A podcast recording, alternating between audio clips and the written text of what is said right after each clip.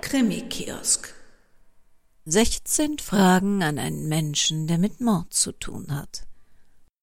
Bisher habe ich in unserer Interviewreihe 16 Fragen, mit denen große US-Unternehmen im Vorstellungsgespräch schon mal Bewerber konfrontieren, nur Personen interviewt, die mit fiktivem Mord, Mordfällen bzw. Mördern zu tun hatten. Heute darf ich die Fragen mal jemandem stellen, der in seinem Beruf mit realem Mord und Mördern zu tun hat, dem die Unendlichkeit der Palette an menschlicher Grausamkeit und Irrsinn wie kaum jemand anderem deutlich bewusst ist. Er ist neben tausend anderen Sachen selbst Podcaster der ersten Stunde, John Sinclair-Fan, Buchautor, Musiker, Politiker, Sherlockianer, Vampirforscher, Kriminalbiologe und Experte für Entomologie.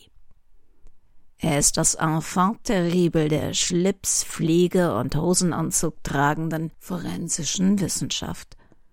Und auch wenn es allen bürgerlichen Vorstellungen widerstrebt und sein Markenzeichen der Totenkopf es nicht unbedingt vermuten lässt, er ist einer von den Good Guys, dem die Liebe zur Provokation allerdings auch schon mal gerne eine tiefergehende Drogensuche der Bahnpolizei bis auf die reichlich tätowierte Haut beschert.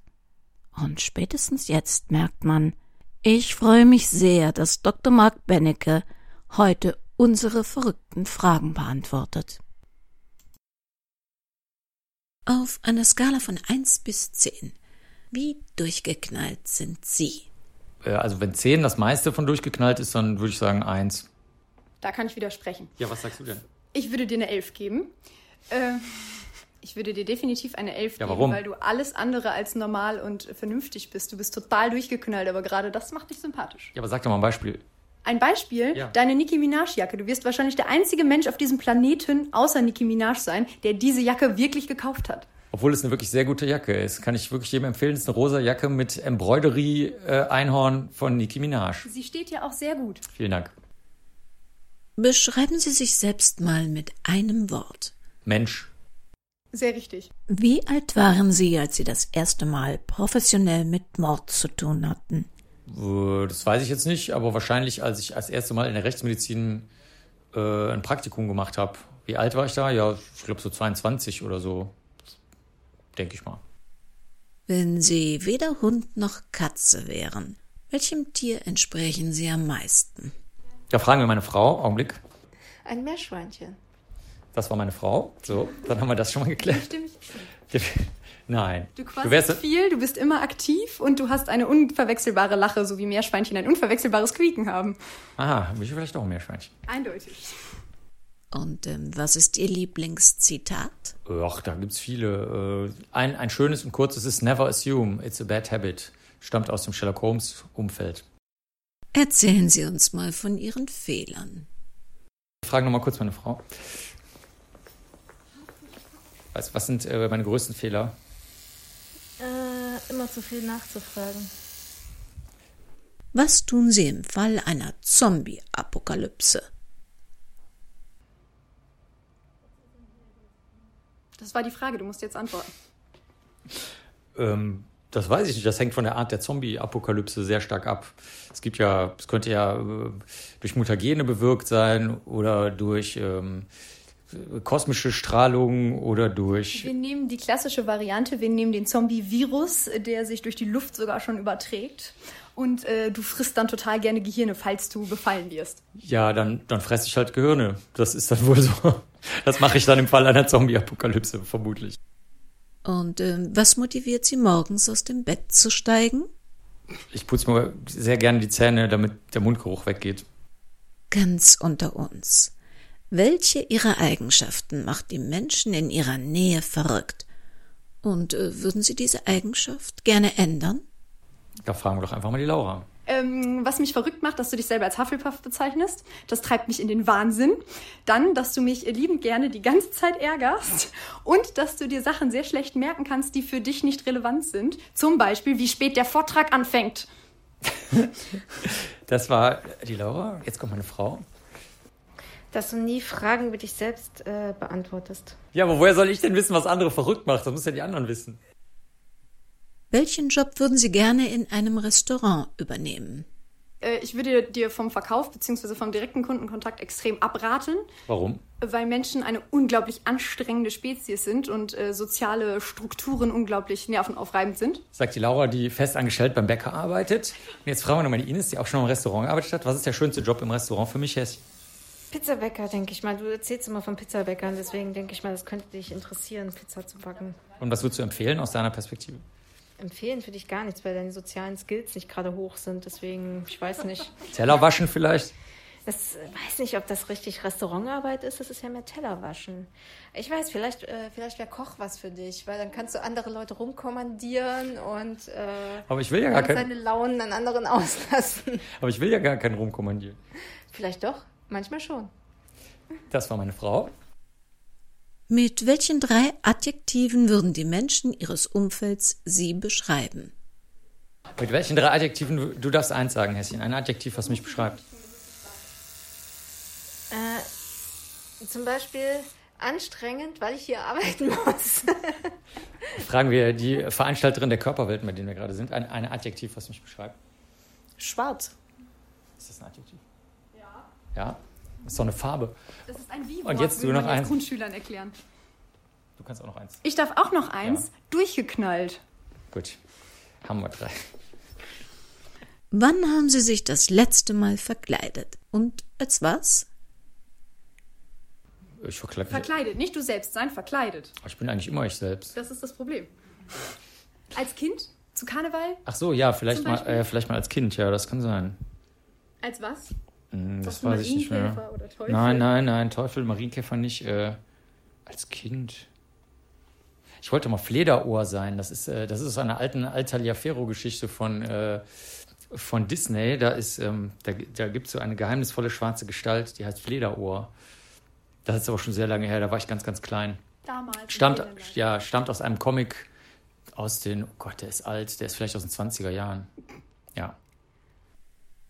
Äh, Erinnern Sie sich bitte an eine Zeit und an ein Projekt, das Sie fast aufgeben mussten. Was hat Sie motiviert, doch weiterzumachen? Ach, wir haben ganz viele Projekte, äh, die, die halt äh, sich irgendwie, die sehr anstrengend sind und die äh, ziehen wir dann im Team meistens durch oder ich alleine und äh, ziehe dann die anderen hinterher. Aber mm, meistens ist es irgendwie ein- immer ein Geldproblem. Also kommt irgendein Idiot und, und äh, wir hatten zum Beispiel mal die Studierenden, haben wir mal zum Pizzaessen eingeladen und hatten einen winzig kleinen, ungefähr Daumennagelgroßen oder, oder naja, vier Daumennagel großen äh, Ecke eingemalt, damit man die Pizzeria findet, weil das so Straßen sind, die nicht so im rechten Winkel angeordnet sind. Da hat damals dann äh, so ein Abmahnarschloch äh, uns erwischt, was wirklich total grotesk war. Also es ge- wohlgemerkt nochmal, also es war winzig klein. Es ging darum, dass ich alle einladen wollte, damit die Studierenden nichts zahlen müssen. Und ich habe mit denen auch noch geredet und äh, habe denen das erklärt, sodass das also auch irgendwie... Und es war auch nicht... Du hast mit den Besitzern geredet, hast du nicht mit den Studenten. Nee, ich, nee, nee, ich habe mit, den- ich hab mit den Anwälten geredet, aber das hat die überhaupt nicht interessiert. Das waren richtige Wichser, ja. Also das war, das war echt existenzbedrohend, weil die einfach, also die haben sich benommen wie, wie Nazis einfach, ja. Welche Comicfigur wären Sie denn gerne? Ist offensichtlich welche. Donald Duck? Nein, Donald Duck ist doch dauernd der chol- ist so deins? Nein, der ist doch dauernd cholerisch und vertrimmt die Kleinen und Ja, so. passt doch. Nee. Ja, das ähm, Comicfigur? Also ich bin ein groß, sehr großer Comic-Fan, deswegen ist das natürlich sehr problematisch. Nein, Superman auch nicht. Nein, nein, nein. Er ist- Hm. Warum, warum nicht Superman? Ach, der ist auch so gesetzestreu. Am Ende wird er ja so ein, wird er ja so ein ganz äh, übertrieben gesetzestreuer äh, Mensch, der seine Kräfte auch nicht mehr so sehr seinen, seine, seinen eigenen Werten unterordnet, sondern den Regierungswerten. Das ist ja irgendwie auch nicht so gut. Spider-Man. Spider-Man, ja, vielleicht am ehesten. Deswegen, bin- ja, doch, Spider-Man vielleicht. Wer- Würde ich jetzt auch nicht. Was also- stört dich an Spider-Man?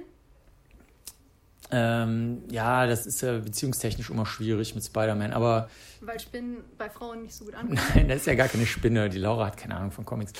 Er ist ja natürlich ein Mensch, der nur Spinnen Aber Superkräfte hat. er wurde von einer gebissen.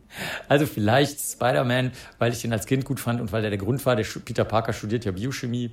Äh, deswegen habe ich Bio studiert. Dann wäre es vielleicht Spider-Man. Ganz ehrlich, was war das Verrückteste, das Sie je getan haben? Weiß ich auch nicht, muss ich mal eine Frau fragen. Häschen, eine letzte Frage noch vielleicht? Was ist das Verrückteste, was ich je getan habe? Oh, warte, da muss ich nachdenken.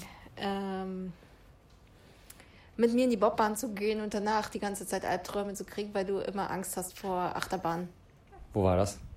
In dem, in dem Park, in dem wie, äh, wo du- Europapark. Europapark, ja genau. Siehst du, kannst dich schon gar nicht mehr erinnern, so Doch, ich Also schlimm habe war es. gesagt, das war im Europapark. Ja, das stimmt. Ja. Ich habe das wieder ausgeblendet, das stimmt. Warum bin ich, da, warum bin ich mit dir in die Bobbahn gegangen, obwohl ich das doch eigentlich... Nicht, das weiß ich nicht warum. Du bist einfach mal mitgegangen und dann war es war es ganz, ganz gruselig, weil du weil die so schnell gefahren ist. Was war das Verrückteste? Er hat nicht geschrien? So Also, mit ganz großen Kulleraugen hat, äh, hat sich nicht mehr getraut, sich zu bewegen. Und dann war eine halbe Stunde, konnte er nicht mehr reden, weil er so geschockt war. Dann setzt du ihn einfach in die Ja, sowas und mag ich machst nicht. einen schönen Tag. Und zum Abschluss, wenn Sie ein Musiksong wären, welcher wäre das? Popcorn. Meine Frau hat eine Idee. Ich soll sie ja eigentlich gar nicht stören, aber jetzt will sie selber was sagen. Ja, Popcorn. Was ist das für ein Song? Warum? Ne? Stimmt's? Warum passt das? Weil, weil du einfach so aufgedreht ist, so verrückt und irgendwie so keinen Sinn da- dahinter. Also es ist kein Text dabei, sondern es ist nur dieser, die- diese, Du meinst, bei mir ist kein, kein Inhalt, wenn ich rumflippe. Genau, wenn du rumflippst, ist kein Inhalt. So, so ist das. Da kann ich nur zustimmen. Da kannst du Da zustimmen. kann ich nur zustimmen. Da- Kennst du den Popcorn-Song überhaupt? Ja, natürlich. Du bist viel zu jung für. Nein, das ist eine wunderschöne Pausenmelodie, wenn Menschen einen nerven wollen. Ich gehe ja nicht nur zu deinen Vorträgen. Du meinst, Äh, in deinem Kopf rufst du die dann auf? Nein, nein. Auch in, in Filmen, wenn irgendwelche dummen Situationen sind, da kommt immer. Ja, das waren die Fragen. Wunder. Dankeschön. Wir bedanken uns bei Dr. Mark Benecke, dass er die Zeit gefunden hat, bei seinen vielen Aktivitäten sich, wenn auch mit weiblicher Unterstützung, mit unseren Fragen auseinanderzusetzen. Die Damenwelt im Hintergrund war Ines Benecke und Laura Stevens. Wir hören uns wieder am 4. Oktober und da wird es dann wieder um etwas anderes gehen. Dies war eine Sendung des Krimi-Kiosk-Verlages Petra Weber in Köln. Alle Infos zum Impressum finden Sie in den Informationen zur Sendung oder auf unserer Webseite www.krimikiosk.de. Wo immer Sie gerade sind und was immer Sie gerade tun, passen Sie bitte gut auf sich auf. Sehen Sie zu, dass Sie nie auf einem dieser Tische von Mark Benecke landen. Denn das Leben, es kann verdammt kurz sein.